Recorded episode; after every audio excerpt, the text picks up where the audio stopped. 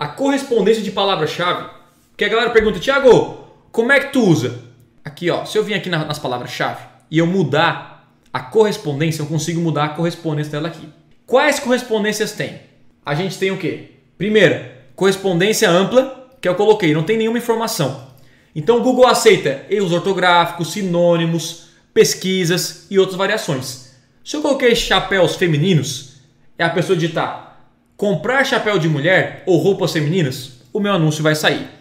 Quando eu coloco o maisinho na frente, outras palavras podem aparecer antes, depois ou entre. Então você coloca chapéus femininos, então chapéus e lenços femininos, chapéus femininos de inverno. A correspondência de frase é exatamente o que fica dentro da frase. Colocou chapéus femininos? Então, chapéus femininos azuis. Comprar chapéus femininos. Então, tem que ser exatamente igual o que está dentro da frase. E o exata é exatamente aquilo que a pessoa pesquisou.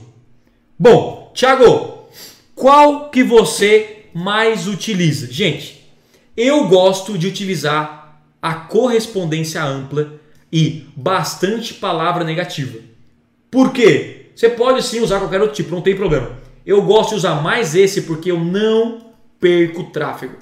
Quando você usa exata, você perde muito tráfego, porque tem que ser exatamente como você colocou. Correspondência de frase, a mesma coisa.